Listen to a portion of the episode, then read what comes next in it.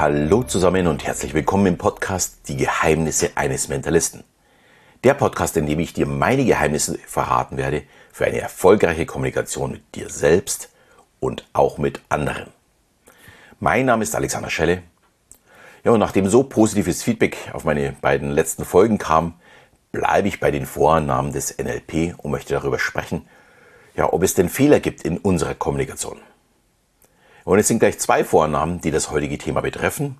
Und die erste Vorname ist, es gibt in der Kommunikation keine Fehler oder Defizite. Alles ist Feedback. Der bekannte Hypnotiseur, über den ich auch im Podcast immer wieder gesprochen habe, Milton Erickson, meinte dazu, wenn wir von Fehler sprechen, denken wir an Versagen. Und Versagen, das bringt uns nicht wirklich weiter. Was uns aber weiterbringt, ist das Feedback daraus. Also zu lernen, wie man es zukünftig besser machen könnte.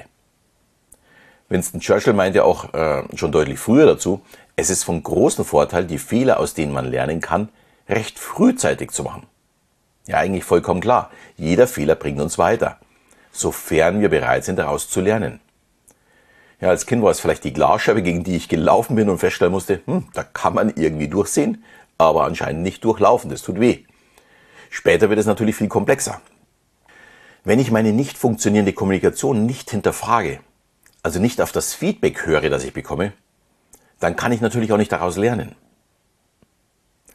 Wenn mein Kind jedes Mal in der Supermarktkasse das Schreien beginnt, um ja aus diesem Quengelregal zu bekommen, dann macht nicht das Kind etwas falsch, sondern ich. Wenn das Kind dann auch noch etwas bekommt, dann war die Kommunikation des Kindes zielführend, also aus seiner Sicht perfekt. Und es hat gelernt, es funktioniert. Wenn ich das ignoriere und keine Veränderung an der Kommunikation mit meinem Kind vornehme, dann habe ich nichts gelernt und der Fehler liegt bei mir, weil ich nicht auf das Feedback geachtet habe. Und im Büro ist es auch nichts anders. Gut, da wird sich hoffentlich niemand schreien auf den Boden werfen, aber das Verhalten ist oftmals ähnlich. Der Chef oder die Chefin sagen, das und das, ja und vielleicht auch noch das muss nächste Woche alles getan werden, um am Ende der Woche festzustellen, dass nichts passiert ist. Warum? Ja, weil die Kommunikation offensichtlich nicht eindeutig war. Das Feedback ist, keiner hat etwas getan, keiner hat sich angesprochen gefühlt, die Arbeit ist einfach liegen geblieben. Dumme probieren es mit dem gleichen Weg in der nächsten Woche nochmal. Das Ergebnis kann man sich vorstellen. Es wird wieder nichts passieren. Man hat nicht aus der eigenen Kommunikation gelernt. Sehr passend dazu ist die zweite Vorname. Die Bedeutung der Kommunikation liegt in der Reaktion, die man erhält. Wenn ich zu einer Frau sage, ich liebe dich, und sie nur den Kopf schüttelt und mir einen Vogel zeigt, dann sollte ich eigentlich verstehen, was sie davon hält. Der entscheidende Punkt in dieser kurzen Kommunikation ist also nicht das, was ich sage, sondern ihre Reaktion darauf. Natürlich könnte ich weiterhin meine Liebeserwasen machen, aber macht es Sinn? Das ist natürlich jetzt eine rhetorische Frage, sofern ich die Reaktion in meine Überlegungen einfließen lasse. Sehr spannend dazu war auch eine Diskussion bei Markus Lanz vor ein paar Wochen. Auf der einen Seite saßen die beiden Autoren des Buches Die vierte Gewalt, wie Mehrheitsmeinung gemacht wird. Der Philosoph äh, David Brecht und der Sozialpsychologe Harald Welzer. Und auf der anderen Seite saßen die angegriffenen Journalisten Robin Alexander und Melanie Ammann. Und die ganze Sendung, kann ich gleich mal sagen, war ein Heidenspaß. Fünf Personen, also Markus Lanz war ja auch noch dabei, die sehr gut kommunizieren können sind im Angriff aufeinander auseinandergefallen. Gerade Brecht, der ja gerne mit der Sprache spielt, der war schon fast peinlich. Er kannte offensichtlich sein Buch deutlich schlechter als die beiden Journalisten. Seine Aussagen passten einfach nicht mit dem geschriebenen Text zusammen. Also von ihm geschriebenen Text oder zumindest steht er drauf auf diesem Buch. Und die Journalisten haben mit Recht immer wieder darauf hingewiesen, dass das genauso im Buch steht. Er erklärte immer wieder, besser er versuchte, sich aus der Affäre zu reden und zu erklären, wie er es meinte. Er akzeptierte aber nicht, dass es anders ankam, wie es im Buch geschrieben war. Also, es stand ja genauso drin. Und seine Argumentation war eher wie von einem Kleinkind und wirklich peinlich. Vor allem, weil er mit seinen Grundaussagen, dass die Medien die Gesellschaft und somit die Politik beeinflussen, sicher viele richtige Punkte auf seiner Seite hatte. Und trotzdem wurde er in die Ecke gedrängt, weil er nicht ja, damit umgehen konnte, wie es andere sehen. In meinen Augen war er im Gegensatz ja, zu den Journalisten Ammann und Alexander einfach überhaupt nicht vorbereitet. Die beiden dagegen perfekt. Sie wussten sehr genau, was in dem Buch steht und dass seine Aussagen im Buch mit keiner Studie belegbar waren. Was auch spannend war, war seine Reaktion so mit der Zeit. Er wurde immer lauter, er wurde auch beleidigend und aggressiv. Nichts war mehr von diesem entspannten Philosophen, der gemütlich nach hinten gelehnt da sitzt. Äh, das war alles nicht mehr zu sehen.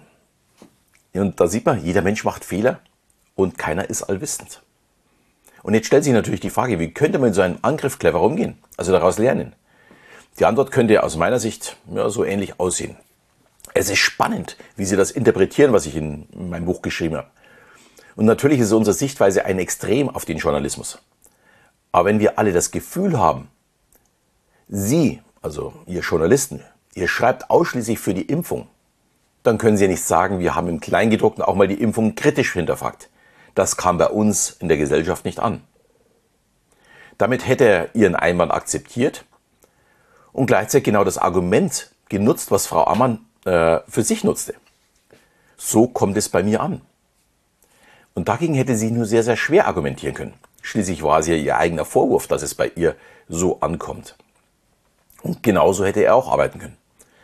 Und das ist für mich auch die, ja, so die, die Botschaft der heutigen Folge. Die Absicht unserer Botschaft ist nicht das Entscheidende. Das wirklich Entscheidende ist das, was beim anderen ankommt. Ich kann noch so sehr auf meine Sichtweise bestehen. Wenn der oder die andere meine Sichtweise nicht versteht, dann kommuniziere ich einfach falsch. Der Fehler liegt nicht beim Empfänger, sondern bei mir als Sender. Ich bekomme das am deutlichsten äh, bei mir auf der Bühne zu spüren. Erkläre ich nicht genau genug, was mein Gast zu tun hat, dann passieren Fehler. Und diese Fehler sind nicht die Schuld des Gastes, sondern es sind meine Fehler. Es ist meine Schuld. Vielleicht auch schon beim Raussuchen des Gastes. Wenn derjenige mich nicht versteht, kann es nur übel enden. Und bei der Hypnose ist es noch viel, viel deutlicher. Wenn ich meine Suggestion falsch formuliere, merke ich oftmals schon, während ich es sage, oh, hm, das war jetzt unglücklich formuliert. Lieber nochmal klarer machen. Ansonsten wird es nicht funktionieren. Äh, bin da oftmals in so einer Schleife dann auf der Bühne und denke mir, hm, wie komme ich hier aus dieser Situation wieder raus? Weil ich den Einsatz falsch formuliert habe, ist es fast sicher, dass es nicht klappen wird. Hier kommt es wirklich dann auf Kleinigkeiten an. Und das ist auch ja, so die Kunst einer erfolgreichen Kommunikation, darauf zu achten, wie kann ich ja, zum Ziel kommen. Es ist nicht wichtig, dass es gut klingt, es ist wichtig, dass ich mein Ziel erreiche. Und wenn dich das jetzt noch mehr interessiert, wie ich dabei vorgehe, kann ich dir meinen kostenlosen dreiteiligen Videokurs empfehlen. Er heißt genauso wie dieser Podcast Die Geheimnisse eines Mentalisten und ich verrate dabei, wie ich Menschen lese und wie man damit im Leben erfolgreicher wird.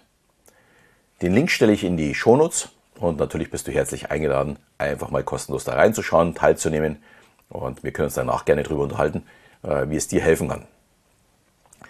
Ja, ich würde mich natürlich wie immer auch sehr darüber freuen, wenn du meinen Podcast auch mal mit deinen Freunden teilst. Ich bin mir sicher, von diesem Thema kann jeder profitieren. Ich würde mich natürlich auch sehr freuen, wenn du mir eine 5-Sterne-Bewertung hinterlässt und eine schöne Rezension in deiner Podcast-App. Und ich verabschiede mich wieder. Bis zum nächsten Mal, wenn es wieder heißt, die Geheimnisse eines Mentalisten.